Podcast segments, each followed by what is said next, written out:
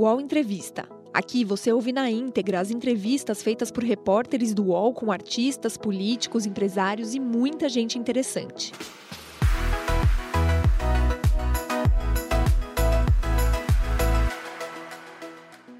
Aqui é o UOL Entrevista, um programa de reflexão, de debate sobre as questões do nosso país e do mundo.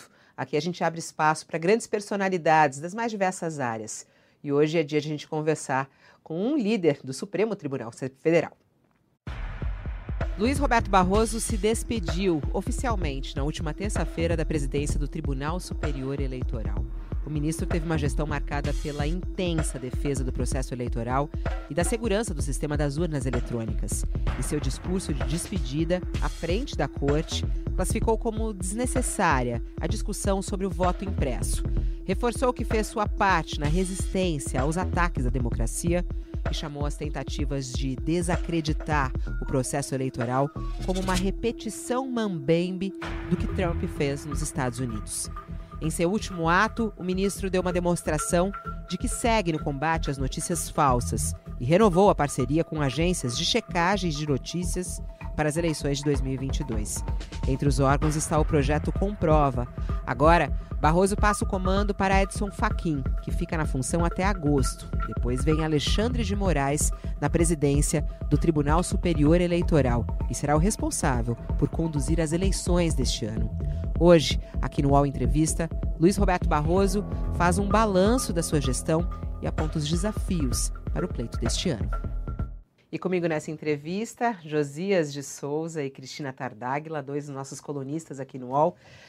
Ministro Barroso, em primeiro lugar, muito obrigada por aceitar nosso convite de estar aqui ao vivo no UOL Entrevista para conversar com o nosso público. Bom dia ao senhor. Muito prazer estar aqui com você, Fabiola. Bom dia, Josias. Bom dia, Cris. Estou à disposição. Bom dia, Cris. Obrigada por aceitar também nosso convite. É, e trazer o ministro, inclusive, para cá para essa conversa. Prazer é meu, Fabíola. Bom dia, ministro. Bom dia, Josias. Olá mais uma vez, Josias, para você. Olá, Fabiola. Bom dia a, a Cris. Bom dia ao ministro. Prazer tê-lo aqui de novo. Vamos em frente.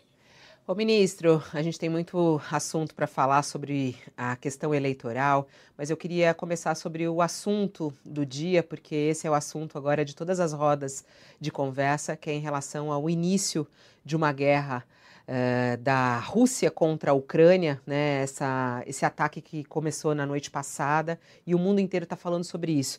É, queria saber a sua opinião a respeito disso, né, qual é a sua preocupação em relação a isso e também como a senhora analisa a postura do governo brasileiro é, em relação a esse conflito. O presidente Bolsonaro, que inclusive esteve recentemente na Rússia e disse que era solidário à Rússia. Como é que o senhor faz a análise a respeito disso, ministro?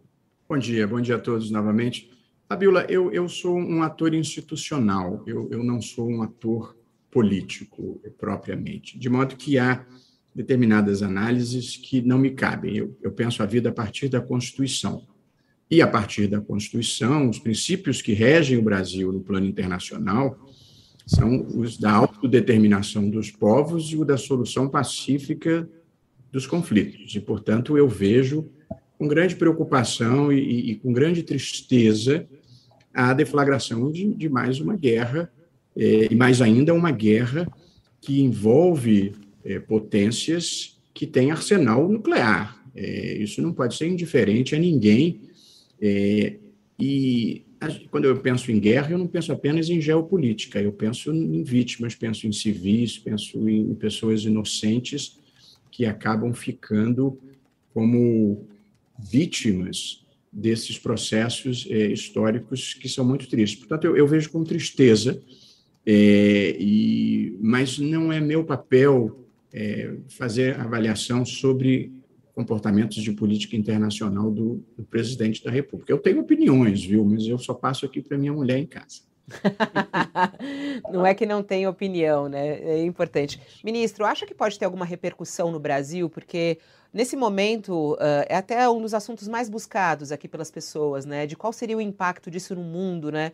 Até pela sua, pela sua experiência é, de vida, então, né? De, de pesquisa também. É, o que, que isso pode representar para o mundo? O que, que isso pode representar para o Brasil também na questão econômica? A gente que já vive dificuldades tão intensas na economia brasileira, isso pode ter algum impacto? Olha, é, o modo como eu penso a vida espiritualmente, qualquer coisa ruim que esteja acontecendo em qualquer parte do mundo faz mal. Faz mal para o universo, faz mal para a vida das pessoas, libera uma energia ruim e negativa. De modo que, como eu disse, vejo com, com grande tristeza. É muito possível, sim. Nós já vimos que os impactos sejam negativos. Nós já vimos vivendo uma pandemia que já perdura quase dois anos, com o impacto que isso trouxe sobre as economias e sobre a vida das pessoas. O mundo já vinha vivendo uma inflação fugindo de controle, e no Brasil mais elevada ainda. Os desempregos em muitas partes do mundo, inclusive no Brasil, é, o desemprego está muito elevado. O preço do petróleo já está muito alto, portanto, é claro que um cenário desses pode sim agravar a situação é, social do mundo, a vida das pessoas propriamente, que é o que me, impressiona mais, me importa mais do que a, a geopolítica. Modo que, como um, como um juiz constitucional, não tem nada que eu possa fazer, senão eu daria uma medida cautelar para suspender a guerra. Mas, como um cidadão, eu tenho muitas preocupações e sempre uma visão crítica das soluções militares dos conflitos no mundo contemporâneo, um, dos avanços civilizatórios é, do final do século XX, início do século XXI, foi acabar com um estado de guerra permanente em que a humanidade sempre viveu e optar pela solução pacífica dos litígios e dos conflitos. Quando se rompe esse paradigma que se havia criado, evidentemente é um mau momento para a história da humanidade. Isso, é, entendendo as suas limitações e respeitando essas limitações, mas eu queria ouvi-lo é, um pouco como cidadão. O senhor tem dito é, com alguma frequência que a marca Brasil ela anda desvalorizada no mundo. Nós estamos agora diante de um episódio que tem um, uma importância historiográfica muito grande. Né? Como cidadão, como o senhor acha que a diplomacia brasileira deveria se comportar nesse momento? A gente tem feito manifestações no Conselho de Segurança da ONU no sentido manifestações, aliás, adequadas, no sentido de que é preciso prestigiar a paz. Agora, houve uma ruptura é, muito dramática nesta madrugada. Né? O senhor acha, como cidadão, como gostaria que o, a diplomacia brasileira se posicionasse nesse momento? Deveria ir um pouco além é, dessa manifestação apenas é, retoricamente favorável à paz? É, José, quando eu, eu, eu disse que a marca Brasil estava desvalorizada, e é um fato, quer dizer, eu, eu, eu até estou ministro, mas eu sou um professor, eu, eu circulo enfim, por universidades pelo mundo afora, e realmente nós vivemos um momento de desprestígio, em grande parte pelo que se fez na Amazônia e pela desídia com a proteção é, ambiental, é, com os incêndios no Pantanal, com tratados com naturalidade, com a não demarcação das, das terras é, indígenas, com os discursos antidemocráticos e às vezes homofóbicos e sexistas. Isso, de fato, trouxe um desprestígio para o Brasil. Eu falo sem nenhuma alegria, porque eu não tenho opções políticas como juiz. A minha opção política é pelo Brasil, pela imagem do Brasil, sobretudo pelo conteúdo do Brasil.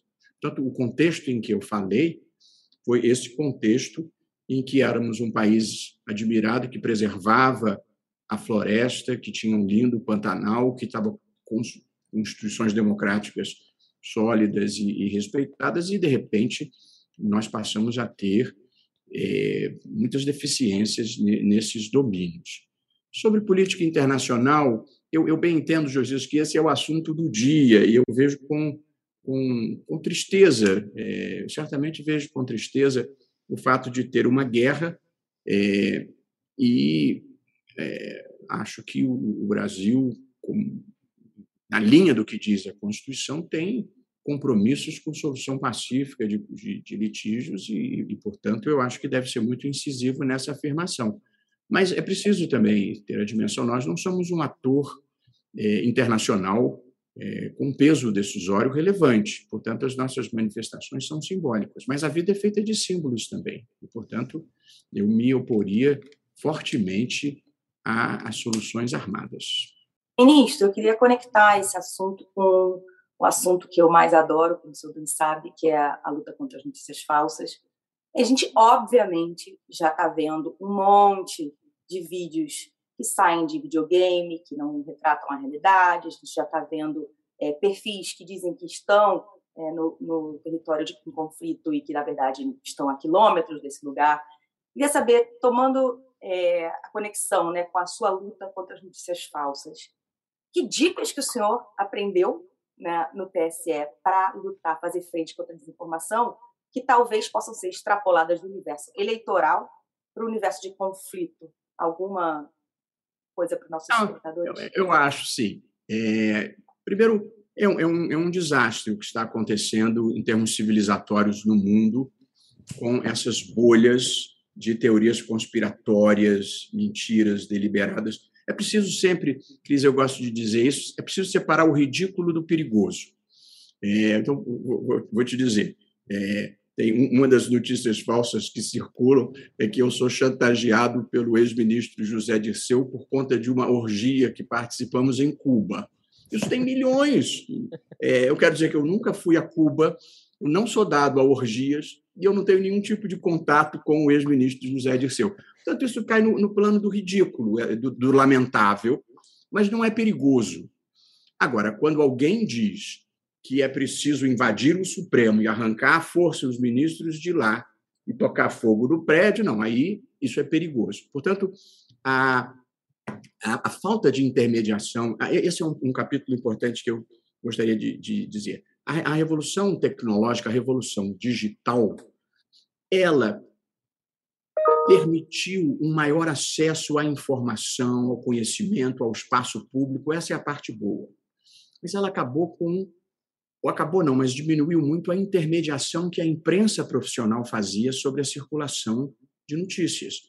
A imprensa fazia um filtro importante pela ética jornalista, pela técnica jornalista. Tinha problemas, porque os meios de comunicação tinham donos, às vezes tinham seus próprios interesses, era um espaço limitado, mas havia uma curadoria mínima do que era publicado. O que as mídias sociais hoje fazem é permitir o acesso de qualquer um ao espaço público. Qualquer um pode falar para bilhões de pessoas. É claro que conseguir a atenção é, é difícil. E então, hoje em dia, você tem essa circulação imensa de desinformação, de ódio, de notícias falsas que nós todos estamos enfrentando. No TSE, nós conseguimos, nas eleições de 2020, enfrentá-las com a ajuda muito importante das plataformas tecnológicas e das agências checadoras de notícias. Checagem de notícias hoje passou a ser uma vertente muito importante do jornalismo e para a qual também se tem que pensar um, novo um modelo de negócio, tal como se está pensando para o jornalismo. Então, nós conseguimos desmentir, com a ajuda das plataformas e das agências de checagem de notícia, todas as inverdades que circulavam sobre as eleições. Foi uma operação de guerra que nós fizemos.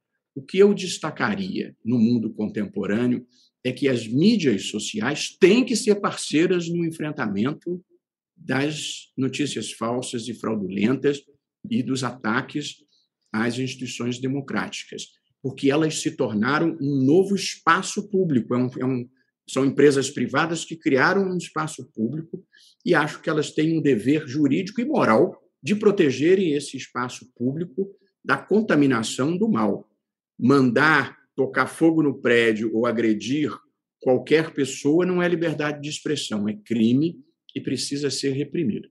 O que eu diria é que essas plataformas elas mudaram um pouco de postura e passaram a ser mais parceiras.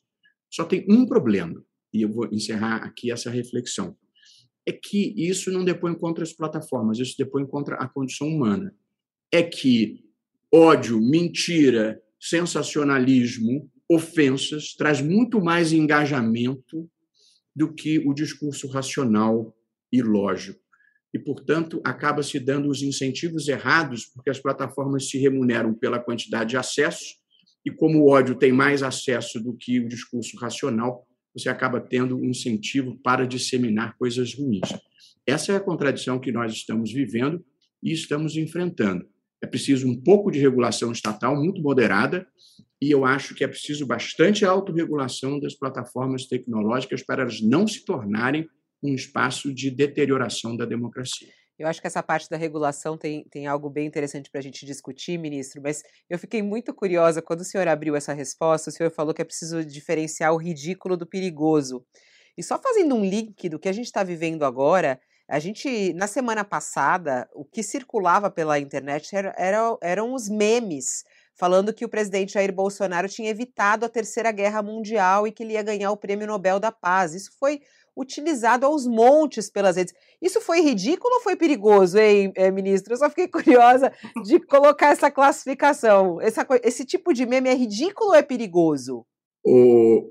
Fabiola, você não vai ouvir da minha boca essa resposta, porque não há como essa não ser a manchete.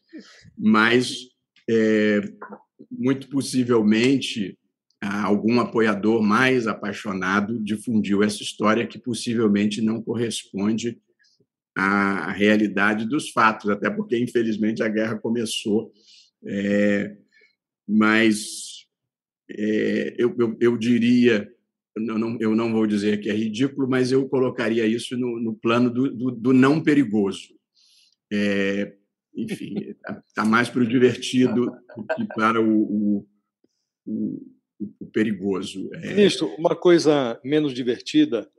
É... o senhor, como presidente do Tribunal Superior Eleitoral, criou uma comissão para dar mais transparência às eleições desse ano de 2022. Incluiu um general nesse colegiado. E eu lhe pergunto se isto hoje não se transformou numa cilada, porque nós temos o ministro da Defesa, que é um é, potencial candidato a vice na chapa do presidente, e quer me parecer que os militares, sobretudo a banda é, bolsonarista do, dos militares, das Forças Armadas, está convertendo as Forças Armadas é, num, num, uma espécie de bucha de canhão nessa guerra de desinformação contra as urnas. Né? O que eu me pergunto é se é, esta decisão que o senhor tomou lá atrás, de incluir um militar nesta comissão, não deu a impressão de que o TSE estava buscando, como que buscando o aval dos militares a esse processo eleitoral, e agora ficamos nós sujeitos a amanhã vir um, um ministro da Defesa dizer: não, as urnas são inseguras mesmo. E aí nós vamos retroalimentar esse sistema de desinformação sobre as urnas. Não lhe, lhe, lhe, parece que houve uma espécie de cilada nessa providência? Não acho não, né, Josias. Eu preciso dizer que eu não tenho nem medo, nem preconceito em relação aos militares. E, portanto, eu vou lhe dizer exatamente o, o que se passou e como se passou. O presidente da República, por meses a fio, acusou falsamente o sistema eleitoral de ser um sistema fraudulento não conseguiu mudar o sistema e continuou com as a, acusações, e com isso, pouco mais de 20% da população passou a ter dúvida sobre a integridade do sistema, de acordo com uma pesquisa do Datafolha. Por via de consequência, depois que nós derrotamos essa bobagem de volta ao voto impresso com contagem pública manual, que consumiu uma enorme energia, eu achei que devia às pessoas de boa fé que integram esses 20% uma satisfação. E, portanto, montei uma comissão de transparência eleitoral com pessoas representativas da sociedade civil e das instituições públicas. Tinha representante do Congresso Nacional, senadora Anastasia, do Tribunal de Contas da União, ministro Benjamin Zimler, da Procuradoria-Geral da República, o professor Paulo Bonet Branco, e me pareceu natural ter um representante das Forças Armadas, Josias, porque as Forças Armadas participaram da concepção da urna lá atrás e participam em todas as eleições da distribuição das urnas. Tem um papel importante em levar urnas a partes remotas do, do, Aqui, do Estado ministro, se me permite, eu queria abrir um parênteses. O senhor não sentiu um cheiro de queimado quando sugeriu o nome de um almirante e o ministro da Defesa disse: não, esse almirante não, eu quero esse general. E aí indicou um general da sua confiança. Não sentiu aí um cheiro de queimado? Pois então. E aí, então, me pareceu natural ter um representante das Forças Armadas, porque são um setor organizado da sociedade brasileira que desfruta de prestígio. E, de fato, nós sugerimos um almirante da área de tecnologia, mas em todos os outros segmentos, o nome sugerido pelo TSE foi aceito. Nesse caso, o general Braga Neto mandou não um almirante da tecnologia, mas um general da área da inteligência. Eu o recebi, é, me pareceu é, como não poderia deixar de ser, uma pessoa íntegra e de boa fé. Eu parto do pressuposto, Josias, que as pessoas vão se comportar com integridade e com boa fé. Eu fui professor da Escola de Comando do Estado-Maior do Exército por uns 10 anos.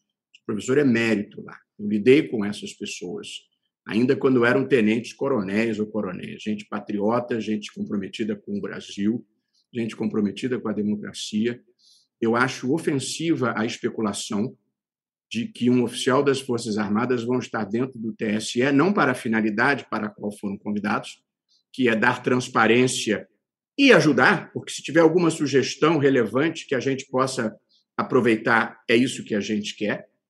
Eu não posso imaginar que um representante das Forças Armadas brasileiras esteja dentro do Tribunal Superior Eleitoral para agir sem integridade e sem boa fé, municiando quem queira nos atacar quando tenham sido convidados para nos ajudar. Eu acho que é uma presunção ofensiva às pessoas que integram as Forças Armadas. Eu não parto desse pressuposto. E eu tudo que eu faço na minha vida é com boa fé e integridade e nunca me arrependi. Boa fé e integridade, Josias, mas sem ingenuidade, que bobo não chega onde eu estou. Falando é, partindo de só para concluir esse, ah. esse assunto, ministro, é, o que ocorreu na sequência foi que o presidente, servindo-se de um conjunto de indagações encaminhadas por esse oficial é, que estava nessa comissão do Tribunal Superior Eleitoral, diz que havia um sem número de dezenas de vulnerabilidades, segundo a expressão dele.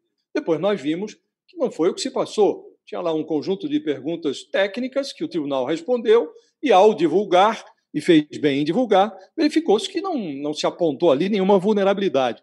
É, ainda assim, o senhor disse, não somos ingênuos, não somos bobos, ainda assim, o senhor enxerga boa fé no que foi feito até aqui? Bom, o, o que o presidente falou era mentira, o que nem chega a surpreender. Na verdade, o que as Forças Armadas apresentaram foi um conjunto de perguntas para entender o sistema. Perguntas normais de quem quer entender o sistema. E nós respondemos é, com os limites que a cibersegurança impõe, mas nós respondemos tudo o que foi perguntado. Portanto, havia só perguntas, mas, de fato, apesar de o trato ser que as reuniões da Comissão de Transparência seriam reservadas e depois teríamos um relatório, alguém foi soprar para o presidente que ou entendeu errado ou manipulou de forma errada e disse que haviam sido apontadas vulnerabilidades quando só havia perguntas. Portanto, ele um pouco antecipou a estratégia que ele vai adotar, é dizer que as Forças Armadas encontraram vulnerabilidades. Mas eu, de novo, eu repito, e você disse a ala bolsonarista das Forças Armadas, eu não acredito nisso. Assim como não tem área petista no Supremo, área bolsonarista no Supremo, as pessoas têm integridade, as pessoas têm que cumprir os papéis que a vida lhes reserva. Eu não estou nem de um lado nem de um outro. Aliás, que você acompanhou, eu, por fazer o que eu considero certo, justo e legítimo, eu já desagradei PT, já desagradei MDB, já desagradei PSDB e já desagradei PSL. As Forças Armadas têm que cumprir o papel constitucional que lhes cabe e, portanto, elas não podem tomar partido de ninguém, nem de um lado nem de outro, porque não podem perder. Elas pertencem ao Estado brasileiro.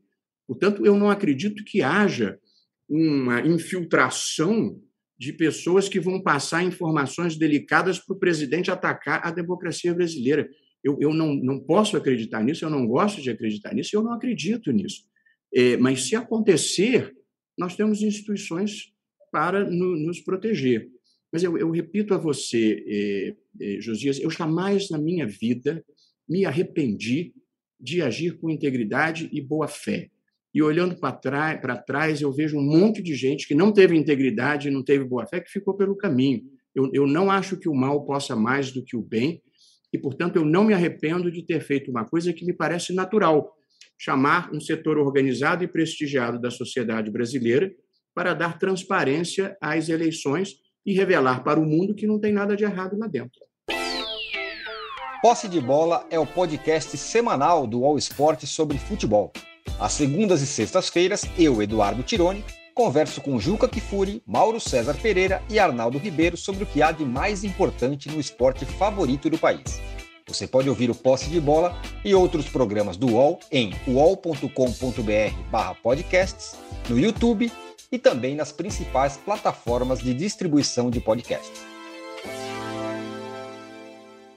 Ministro, eu queria fazer duas perguntas é, coladas, aproveitando a oportunidade. Né? A primeira, nessa entrevista que o senhor já mencionou ao menos duas vezes, as ameaças de ataque ao, ao Supremo e ao, ao TSE, né, fisicamente. Queria perguntar ao cidadão, ao indivíduo, ao homem, Gilberto Barroso, se o senhor teve medo, porque isso é uma, é uma realidade de muitos jornalistas. E emendando, já vou deixar o senhor responder, eu queria checar um dado que o senhor disse também. O senhor disse que é, conseguimos eliminar, é, desde 2020, as dúvidas ou as, as desinformações sobre o processo eleitoral. Aí a gente viu ontem o presidente Bolsonaro voltando com toda a força, né, a, inclusive no tom de voz, inclusive na, na, nos gestos, atacar o sistema. Estamos mesmo livres desse, dessa praga que é a desinformação sobre a urna?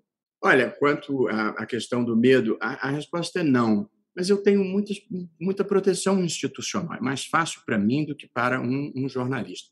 Eu, a minha vida inteira, eu dou aula no Rio. Então, toda quinta-feira à noite eu ia para o Rio sozinho no avião. E as pessoas sempre gentis, sempre carinhosas, todo mundo educado. Nunca tive problema. Depois que o presidente começou a me atacar, é, uma, obsessivamente, é, aí começam a surgir ameaças de morte diárias. E aí eu tenho que começar a andar é, com cinco seguranças. É, é um inferno é, de, de aborrecido, mas medo propriamente não, porque eu tenho essa proteção institucional é, e eu, eu, cumpro a missão da minha vida. É, Cris, é uma sensação muito poderosa. Uma, uma curiosidade, quando o senhor viaja, cinco seguranças vão no avião junto? É, é não, não, dentro do avião, não. Mas eu agora viajo com uma pessoa de comigo dentro do avião, infelizmente. É o, é o, Mas é o caso. Os seguranças vão até o aeroporto, lá no, no não, Rio, quando é. chega, tem mais cinco, é isso? É, o, o Josias, segurança é uma coisa que a gente não fala muito, viu? Então eu não vou te dar muitos detalhes. Mas, mas eu não ando mais sozinho. Os seguranças não viajam porque tem no local de destino, geralmente, entendeu? Mas essa. Mas, isso, isso há quanto então, tempo? Eh, isso é muito interessante, ministro. Isso há quanto tempo mudou essa sua rotina? O senhor falou que a partir do momento em que o presidente começou a fazer ataques mais fortes ao senhor, e aí a sua vida virou um inferno nesse sentido de segurança, com ameaças diárias de morte. Como é que chegam essas ameaças de morte ao senhor e o que, que mudou na sua rotina? Telefone é o mais comum, porque é mais difícil de deixar rastro. É, mudou muito pouca coisa na minha rotina. Eu continuo indo da minha casa para o Supremo, é, do Supremo para o TSE e para o Rio, é, vez por outra. É, mas é, é, lamentável assim que o que aconteceu é que algo aconteceu no Brasil que se liberaram todos os demônios e, portanto, os violentos, os racistas, os homofóbicos, os misóginos, eh, os supremacistas, pessoas que andavam nas sombras saíram um pouco à luz do dia. Esse, esse foi um mal que aconteceu no mundo e que acontece eh, no Brasil. Eu, eu, e, e detalhe, Josias, Cris e Fabiola, é que não, não, tem nenhuma lógica nessa obsessão por mim. Assim, eu, eu, eu, eu tive duas decisões é, que impactaram. Instalação da CPI da pandemia foi decisão unânime do plenário do Supremo. Eu não tomo decisões sozinho, eu sou um, sujeito anti-decisões monocráticas por regra geral. Portanto, foi o Supremo institucionalmente. Depois, a defesa da urna eletrônica, todos os ex-presidentes do TSE e, portanto, ex-ministros do Supremo assinaram um documento dizendo que nunca aconteceu nada de errado. As investigações que se instalaram pelas acusações falsas foram feitas pelo plenário do, do TSE, unânimes. Portanto, a, a, obsessão contra mim não se justifica. Tem alguma coisa freudiana aí, porque eu não fiz nada sozinho. Eu sou um sujeito totalmente institucional. É, eu, eu, não sei o que, que eu simbolizo no imaginário do presidente para ele é, ter essa, essa obsessão é, verdadeiramente. Mas é ruim. É, e é, é, ruim. Há, há, duas coisas muito ruins que aconteceram no Brasil, independentemente de, de, de preferências políticas. Um é identificar conservadorismo com gente violenta, agressiva, grosseira, é, o que é uma injustiça. É, mas o que aconteceu no Brasil, outro dia, eu, eu, eu na minha rede social, é, depois que entrei na presidência do TSE, eu tinha o Twitter, tinha uma senhora que, que, disse um palavrão, eu geralmente não olho muito dessas coisas, mas uma senhora assim, com uma cara distinta, e disse um palavrão, eu fui lá ver, ela dizia assim, católica fervorosa, mãe de dois filhos e conservadora. disse, não, a senhora é mal... não disse, né? mas pensei, a senhora é mal educada, a senhora não é conservadora. Conservador é uma pessoa que acha que as mudanças devem ser feitas com prudência que nem tudo que é novo é melhor e precisa ser avaliado. Você quer ser conservador e é legítimo. Então, a, a confusão entre conservadorismo e grosseria e agressividade é lamentável o que se tem feito no Brasil. E a segunda coisa é a linguagem. Gente, a linguagem tem poder, a linguagem cria a realidade. E, portanto, as pessoas, quando falam com educação, com gentileza, com respeito e consideração pelo outro, elas ajudam o processo civilizatório. A linguagem grosseira, agressiva, chula, é lamentável. E isso, se distribuiu pelo país. Fiquei Esse curiosa. É insuperável. Fiquei curiosa com, com duas coisas, e não me esqueci da minha segunda pergunta, já vamos voltar a ela. Mas eu fiquei curiosa ainda sobre o homem é, é, Luiz Roberto Barroso, se os seguranças já entraram em ação alguma vez, já impediram, já afastaram pessoas do senhor alguma vez, e se o senhor tem segurança online, alguém que fica monitorando as suas redes, possíveis ataques, porque isso é muito comum. Como é que fica nesses, nesses dois casos? Eu, eu nunca tive nenhum incidente preocupante, a bênção de Deus, e não tenho segurança online. As pessoas dizem as maiores barbaridades é, e faz parte do mundo em que a gente vive e do papel que eu aceitei é, desempenhar na vida, ser uma pessoa que tem compromissos com o Brasil e que não faz concessões. Portanto, é, é, eu, talvez muita... a dica. Digo, ministro, por que eu pergunto isso? Porque eu me lembro em 2018, quando a ministra Rosa Weber estava à frente do TSE, teve uma grande mudança na posição do tribunal no momento em que ela recebeu ameaças, se não me engano, via Facebook, é, na pessoa física. Né? E tinha, assim, algum tipo de vigilância em torno do que a, a, ministra Rosa recebia. Até agora, o senhor online não recebeu ameaça de morte, não, não, não tem ciência disso. E, infelizmente, de lá para cá, isso se banalizou muito. É, como disse, a, a, nós vivemos uma onda de liberação de demônios, mas eu tenho muita esperança, Cris, que aconteça com, a, com o ódio e com a desinformação nas mídias sociais o que aconteceu com a pornografia aí nos anos 70, início dos anos 80, que é progressivamente ela vai se deslocando para a margem da história e fica lá num gueto, onde quem quer consumir vai consumir, mas ela sai do mainstream. Eu tenho essa impressão de que nós vamos conseguir superar esse momento. Eu apenas acho que um dos problemas que nós enfrentamos, isso toca diretamente a vocês, é nós precisamos recuperar a importância da imprensa profissional. O que se perdeu no mundo hoje foi um espaço público comum entre as pessoas e as pessoas, que a imprensa criava e que é você trabalha sobre os mesmos fatos e a partir daí você tem cada um a sua opinião. O que aconteceu no mundo contemporâneo é que você criou claustros, bolhas, tribos que só falam para si. E eu, então, eh, gosto de lembrar que na véspera do Natal, dia 24, eu estava no Rio, fui andar na praia com dois amigos de faculdade. Um deles é um homem conservador, eh, possivelmente eleitor do presidente. E aí ele me disse sobre vacinação. O problema da vacinação, como já disse o vice-presidente da Pfizer, é que já morreram não sei quantas crianças e que daqui a 10 anos todo mundo vai ter problema sério de fígado ou de rim. Eu disse, nunca ouvi falar isso, nunca ouvi. O presidente da Pfizer falou, o vice-presidente da Pfizer falou, nunca ouvi, não saiu lugar nenhum. Ou seja, o universo informacional dele era completamente diferente do meu. E aí, quando você não. Aí eu disse, mas escuta, os Estados Unidos vacinam, o Canadá vacina, a França vacina, o Reino Unido. Você acha que é uma conspiração mundial? Ele disse, ah, você não imagina o poder corruptor da indústria farmacêutica. Eles compram todo mundo. E aí eu mudei de assunto, falar de futebol, porque é, simplesmente era um universo de fatos e de informações completamente diferente do meu. E isso está acontecendo no mundo. As pessoas já não compartilham mais o mesmo universo fático. Porque a gente divergir sobre o mesmo fato faz parte da vida. Agora, isso é uma lapiseira. Se alguém disser que isso aqui é um pneu e passar a trabalhar com a ideia de que isso aqui é um pneu, você perde a interlocução. Portanto, parte do problema que a gente vive no mundo é a incapacidade da interlocução entre as pessoas pelos fatos diferentes. E a, e a falta de interlocução é o caminho da violência. E isso me preocupa muito. Vamos para a segunda pergunta que a Cris fez, e eu queria até é, que ela queria que o senhor respondesse sobre esses novos ataques do presidente Bolsonaro ao Supremo Tribunal Federal e ao Tribunal é, Superior é, de Justiça.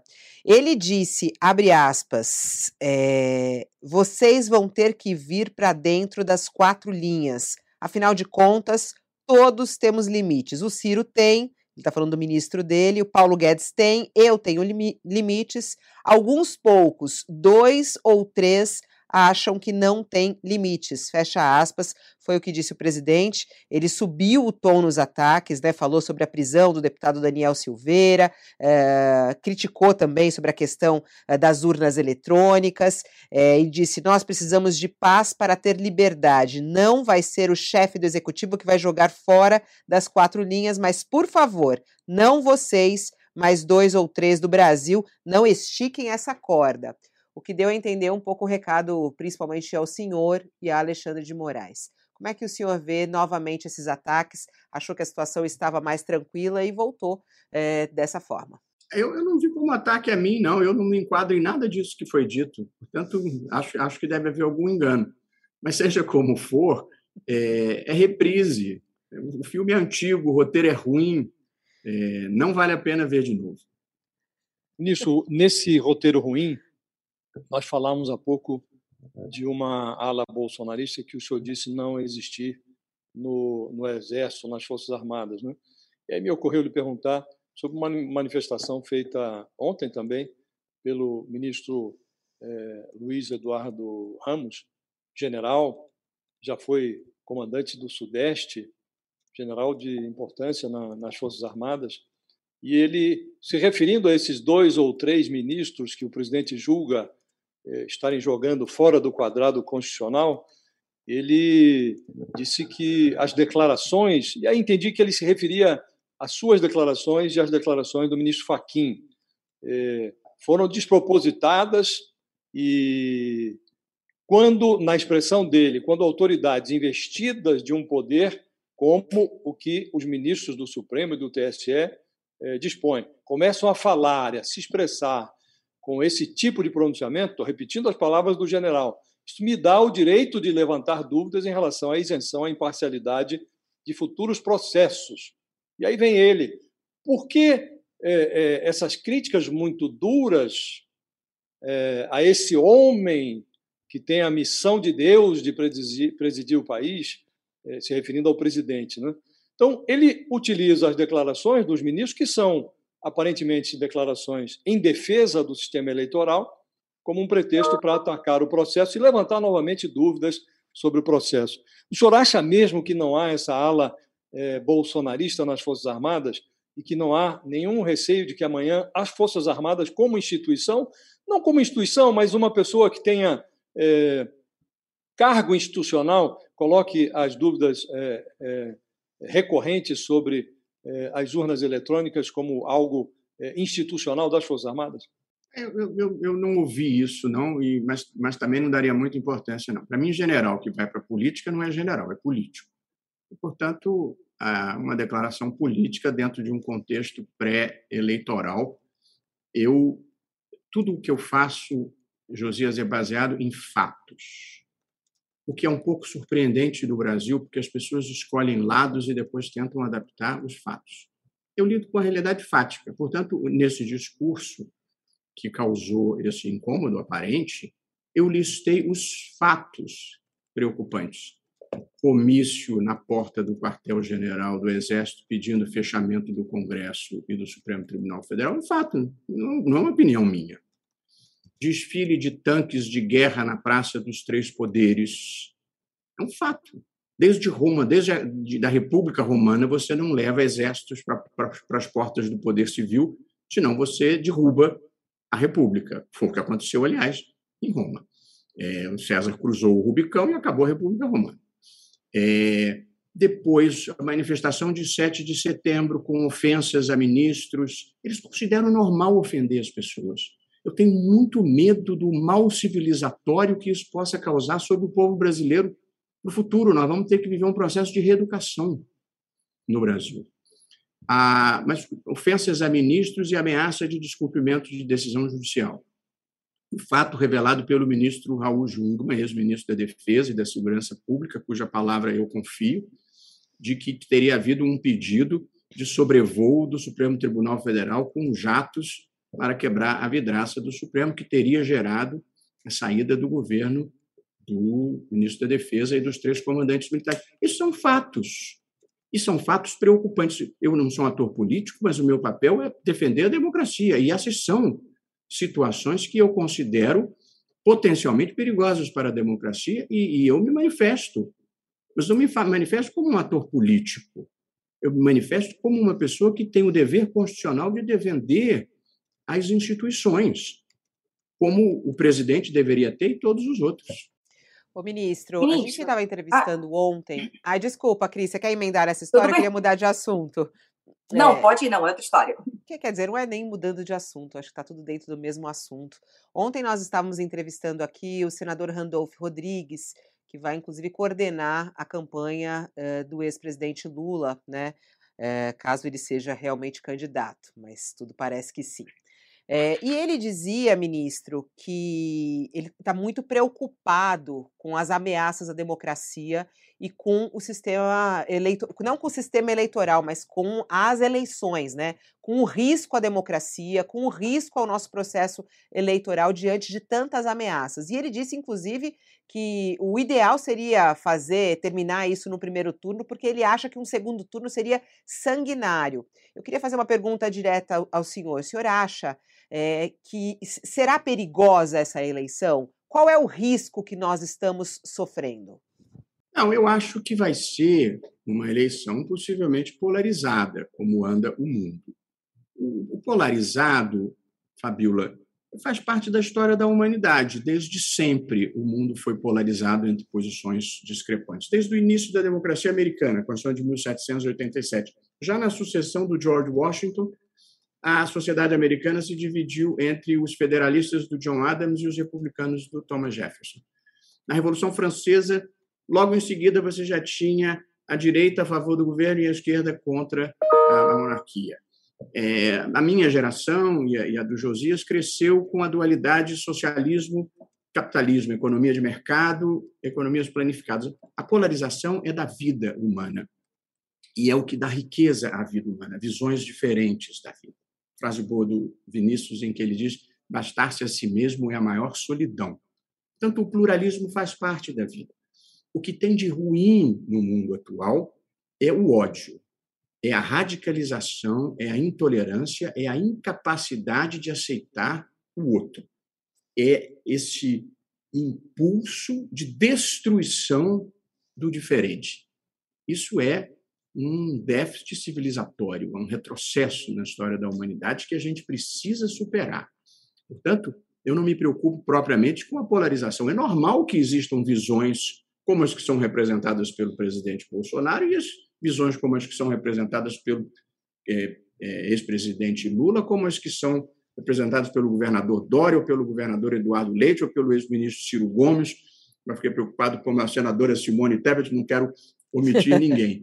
A, a vida é a vida é, é plural, mas o que a justiça e os democratas e as instituições e o TSE, tenho certeza que vai se empenhar, é para manter o debate público no padrão da civilidade e tentar convencer as pessoas, Fabiola, que uma causa que precise de ódio, de mentira, de agressão e de teorias conspiratórias não pode ser uma causa boa.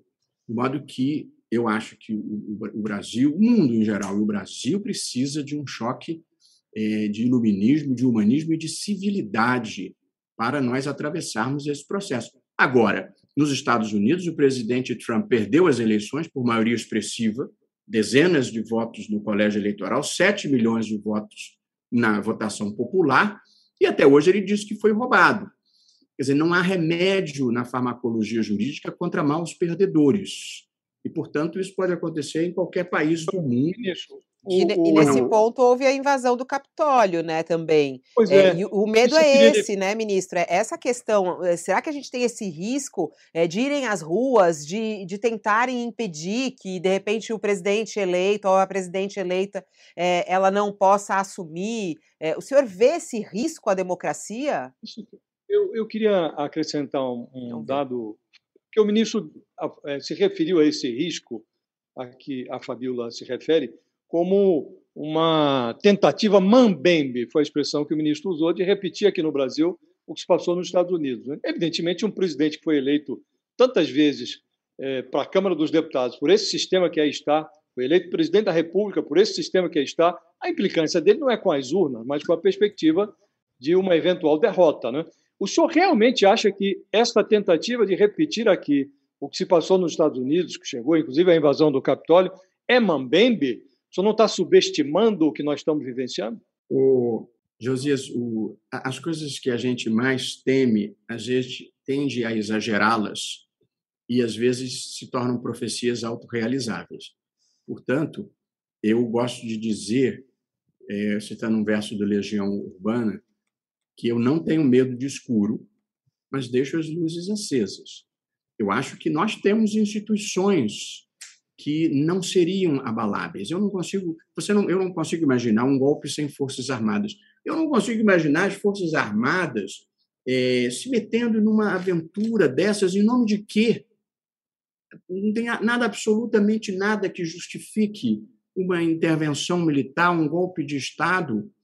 É, então, não, não, não consigo imaginar. Acho que as Forças Armadas, nesses 30 anos de democracia, tiveram um comportamento exemplar e mesmo que elas sejam insufladas ou aduladas, eu acho que são maduras o suficiente para não caírem nesse tipo de aventura. Nós já superamos os ciclos do atraso.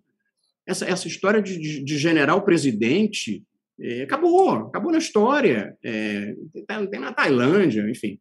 Portanto, nós superamos esses ciclos. São forças profissionais que trabalham pela integração do Brasil, eu mesmo estive visitando a Amazônia, extraordinário o trabalho que fazem lá na fronteira. Imagina querer voltar para o poder para ter o desgaste que tiveram no período de 64 a 85. Não, não vai acontecer. Eu não consigo visualizar nada parecido, não vejo nenhuma liderança relevante. Claro que às vezes o jeito vai para o governo, vira político, enfim, tem essa vantagem aqui, outra vantagem ali, mas as tropas, as lideranças verdadeiras, são todos democratas e não me passa pela cabeça uma aventura é, autoritária no, no, no, Brasil. São, são discursos retóricos que apelam, às vezes, é, para. São, é, é saudade de um passado que não houve. Essa é a verdade. Ministro, queria aproveitar e pular para o seu legado, que tá, o senhor está deixando no TSE para o ministro Faquim, e essa transição. É inegável que o Comitê contra a Desinformação é, teve um excelente avanço, mas também é inegável que o comprometimento das plataformas e das redes sociais, dos aplicativos de mensagem, com certeza ficou aquém do que é, muita gente esperava, e eu me incluo nesse muita gente. Por exemplo, o Brasil ainda não tem uma biblioteca é, com os anúncios políticos que são feitos no Google, o, o TikTok ainda tem sua política falando em português sobre voto é, via correio. Assim, estamos muito longe de tudo que é, é, é realmente necessário ou que foi feito é, com bastante antecedência em países desenvolvidos. Pergunta bem objetiva, ministro. Eu sei que já não está mais na sua mão, mas é possível a gente ainda pressionar as plataformas para que elas apresentem soluções mais eficazes no plano tecnológico para a luta contra a desinformação? Ou esse capítulo já foi encerrado com a assinatura dos MOUs, os Memorandos de Entendimento? Não, eu, na, no, na cerimônia de assinatura do, do Memorando de Entendimento, eu disse: olha, é porque nós fizemos providências customizadas com cada plataforma, com o Facebook, com o Megafone, com o WhatsApp, um canal para denúncia de, eh, impulsionamentos ilegais, mas eu disse, olha, isso aqui é o, é o denominador mínimo e até as eleições nós vamos agregar novas ferramentas que possam surgir. É, o, a, a, história, é, é, é, é progressiva. Eu e, e, acho que a sua postura e, e a de outros de, de, cobrança e de crítica é indispensável para empurrar a história na direção certa. Mas a verdade é que nós temos avançado. Dizer, em 2016 não havia nada, em 2018 as plataformas um pouco de corpo mole, diziam não, eu sou a avenida por onde passam as informações, eu não produzo conteúdo, eu não tenho nada com isso. E de lá para cá eles mudaram, têm sido mais colaborativos. Eu não acho que ainda esteja no ideal, mas o ideal é fugidio. Em matéria de liberdade de expressão, o ideal, o ideal é fugidio, porque há certezas positivas é, que você tem que eliminar, há certezas negativas que você não deve interferir, mas tem uma área cinzenta do debate público muito larga, em que eu também não quero censores privados atuando. Portanto, não é fácil enfrentar a desinformação porque nós não queremos tolher um debate robusto, um debate aberto, um debate franco é, na, na, vida política brasileira e, e de nenhum país. Portanto, é delicada a ingerência com as plataformas, porque é delicada a relação com a liberdade de expressão, sobretudo num país que tem os antecedentes que o Brasil tem nessa matéria. Agora, a, a, rede social não pode vender arma, não pode defender terrorismo, não pode fazer apologia do nazismo, e se estiver fazendo, eu acho que deve ser tirada do ar. Mas isso é. Pode falar, pode falar. Vai adiante, Fabiola. Não, eu só queria dizer, o senhor foi muito claro na defesa da liberdade de expressão e na, nessa esse limite muito tênue entre tirar a desinformação e tirar a informação que simplesmente não lhe agrada. A sua posição sobre o Telegram, ela vai em choque com essa, com essa frase. Assim, suspender o Telegram, estaremos suspendendo os que vendem armas, os que, negociam drogas, os, os pedófilos, mas também a comunicação de várias pessoas e várias famílias. É, queria ouvir um pouco mais se o senhor avançou na sua opinião sobre o possível bloqueio do Telegram ou se a gente continua com a mesma visão de alguns meses ou semanas atrás. Não, não, a minha, a minha posição sempre foi: eu não quero suspender nem banir o Telegram, pelo contrário. Eu gosto de competição. Quanto mais gente estiver disputando o mercado, melhor. Agora, eu não quero suspender, não quero banir, mas o Brasil não é a casa da sogra. Nós temos regras mínimas civilizatórias. E, portanto, quem quer frequentar a minha casa tem que seguir as regras do dono da casa. E, portanto, tudo o que eu digo é o Telegram tem que ter um representante no Brasil e tem que ter o compromisso de cumprir a legislação brasileira e as decisões da justiça brasileira. E tanto a minha opção não era banir, que eu mandei uma comunicação, tanto eletrônica quanto física, para chamá-los para conversar. Eles não apareceram até agora.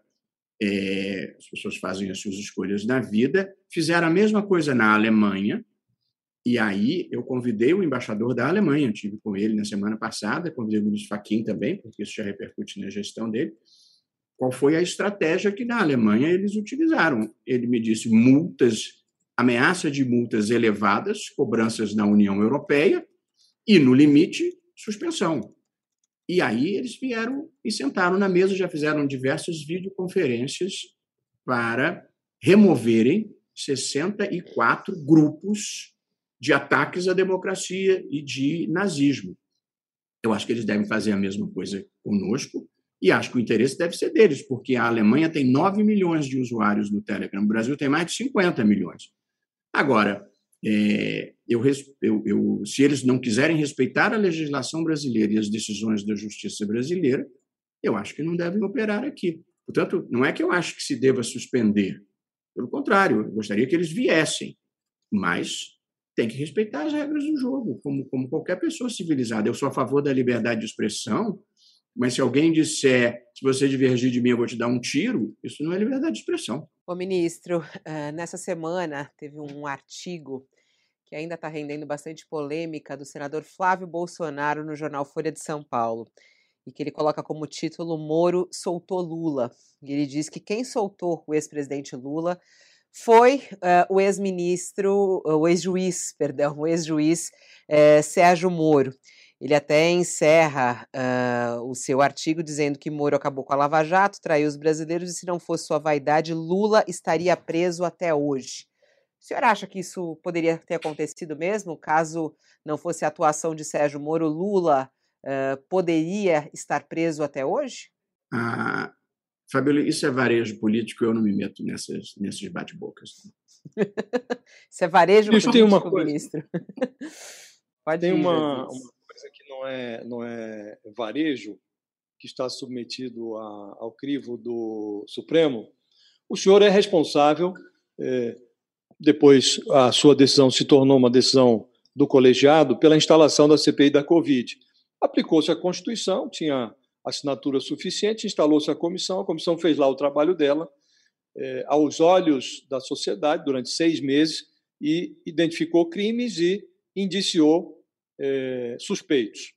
Esse trabalho foi para as mãos do procurador-geral, que encaminhou é, dez petições ao Supremo, todas elas em sigilo, e agora se sabe que o, o procurador não está aparentemente muito disposto a procurar, porque ele não encontrou crime nem mesmo naquele caso de prevaricação, eh, naquela suspeita de prevaricação, em que o próprio presidente reconhece que recebeu o, os denunciantes, um deputado e o seu irmão, ex-funcionário do Ministério da Saúde, levaram a ele informações sobre irregularidades que ocorriam na saúde, providências não foram adotadas eh, pelo rigor da lei. Se trata de um caso de prevaricação, mas entende-se agora que o presidente da República, mesmo sendo o funcionário número um da República, não tem a obrigação de dar sequência às informações que lhe chegam. É, eu lhe pergunto, primeiro, por que os ministros do Supremo, e o senhor é relator de um do, uma das petições encaminhadas pelo Procurador-Geral, por que os ministros do Supremo não abriram imediatamente esse sigilo? Agora o procurador está pedindo para abrir, mas por que em sigilo algo que se é, verificou à luz do sol? Em segundo lugar, é isso mesmo? No Brasil, é, a última palavra cabe ao procurador. Se o procurador decide que está arquivado, está arquivado. É assim que funciona? É assim que a banda vai tocar? Ah, Josias, a, a, até o, eu, primeiro eu só julgo nos autos é, e portanto há, há juízos que, eu, que não me cabe fazer fora dos autos. Agora, a, respondendo objetivamente a sua pergunta, sempre se interpretou assim: o Procurador-Geral da República, o Ministério Público, é o titular da ação penal. Portanto, se ele não deflagrar a ação penal, não há nada que se possa fazer. Esse é o entendimento que até hoje prevaleceu e é a interpretação constitucional que sempre se deu. Se esse assunto pode ou deve ser revisitado, é, seria outra discussão, mas a, a resposta é sim. Se o Procurador-Geral da República não, não, não fizer, é, não há muita alternativa. Houve, houve, um caso específico, ministro, em que o procurador recomendou um determinado arquivamento e o ministro Alexandre de Moraes é, era algo que dizia respeito a manifestações antidemocráticas. O ministro Alexandre Moraes até arquivou aquele procedimento, mas determinou a abertura de um outro procedimento análogo. Né? Pode-se verificar algo semelhante? Nesse caso, por exemplo, da. da não quero que o senhor entre na, no julgamento do mérito, evidentemente, mas estamos discutindo a tese. Né? O procurador diz que é o caso de arquivar o processo em que o presidente é acusado de prevaricação no caso da vacina Covaxin. Caberia, seria razoável que um ministro do Supremo é, determinasse a investigação ainda assim é, para que o, o, se recolhessem mais dados para dar uma segunda chance ao procurador para rever o seu posicionamento ou não? Arquiva-se é, liminarmente? É, bom, primeiro, a, o pedido de arquivamento é, do Procurador-Geral da República não é necessariamente vinculante. Eu mesmo já deixei de arquivar e mandei baixar a investigação por entender que havia um pedido de arquivamento, mas de uma autoridade que não estava sujeita à jurisdição do Supremo e, portanto, não era o caso de se ir além e arquivar, e sim de mandar continuar a investigação embaixo. Portanto, pedido de arquivamento não é necessariamente vinculante. E sobre a investigação em si, o juiz tem poder também de é, mandar continuar a investigação. O que você não pode é instaurar uma ação penal, ou seja, o risco de uma eventual condenação, sem que haja pedido, sem que haja uma denúncia pelo Procurador-Geral da República, pelo Ministério Público é, em geral. Esse é o sistema brasileiro, em que o titular da ação penal, com exclusividade, é o Ministério Público, um pouco dentro do conceito de que quem julga não deve valorar as provas nem fazer a, a denúncia. Esse é o sistema é, acusatório é, que prevalece no Brasil e que eu preciso te dizer que já vem começa a ser questionado, pelo menos em algumas situações, é, como você mencionou. Agora, para que esse questionamento evoluísse para algo mais concreto, seria necessário modificar a legislação ou o Supremo pode agir nessa matéria de modo a alterar esse entendimento que prevalece hoje? Bom, se mudar a legislação, é sempre possível, certamente esse é um caminho. Se é possível fazer isso por interpretação, é algo que eu teria que estudar, mas certamente não poderia te antecipar. o ministro, o ministro tem que encerrar a entrevista, a assessoria está pedindo aqui, ele tem uma agenda colada, a gente até ultrapassou o tempo, peço desculpas, ministro, mas queria agradecer imensamente é, a sua presença aqui e sempre, claro, dentro dos limites da Constituição, o senhor podendo falar para a gente um pouquinho o que é ser ministro do Supremo Tribunal Federal e todas essas essas dificuldades que estamos enfrentando no nosso país e no mundo, né?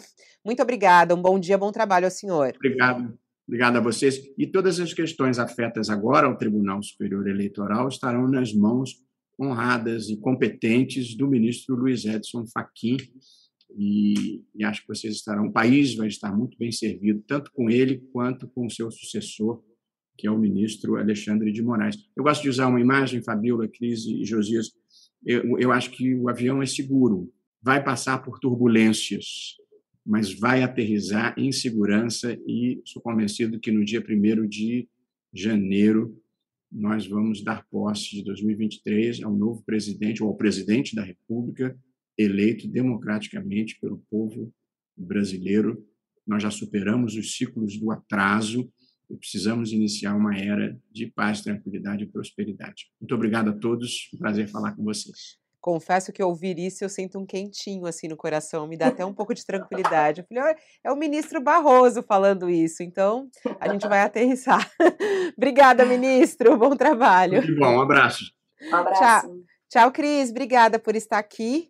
E tchau, Josias, também. E agradeço você aí também que está conosco até agora. Muita gente participando dessa entrevista, gostando dessa conversa com o ministro Barroso. É interessante quando a gente tem esse espaço para dialogar uh, com o ministro do Supremo Tribunal Federal. Nem todos topam, até ficam perguntando por que, que vocês não entrevistam esse, por que, que vocês não entrevistam aquele. Nem todos topam é, essa conversa, né, diante, claro, do trabalho que eles têm lá de julgamento. Mas Barroso topou conversar conosco e a gente trouxe essa conversa aqui para você. Eu vou indo, na volta, meio-dia, a gente tem a edição do meio-dia do All News e, é claro, com todos os detalhes a respeito da guerra que foi hoje aberta da Rússia contra a Ucrânia e tem toda a resposta do mundo em relação a isso. Até o momento não há uma resposta do governo brasileiro, ainda não há uma declaração oficial do governo brasileiro. A gente segue acompanhando e ao meio-dia a gente traz todos os detalhes para você. Muito obrigada e um bom dia. O UOL Entrevista e outros podcasts do UOL estão disponíveis em uol.com.br/podcast. Os programas também são publicados no YouTube, Spotify, Apple Podcasts, Google Podcasts e outras plataformas de distribuição de áudio.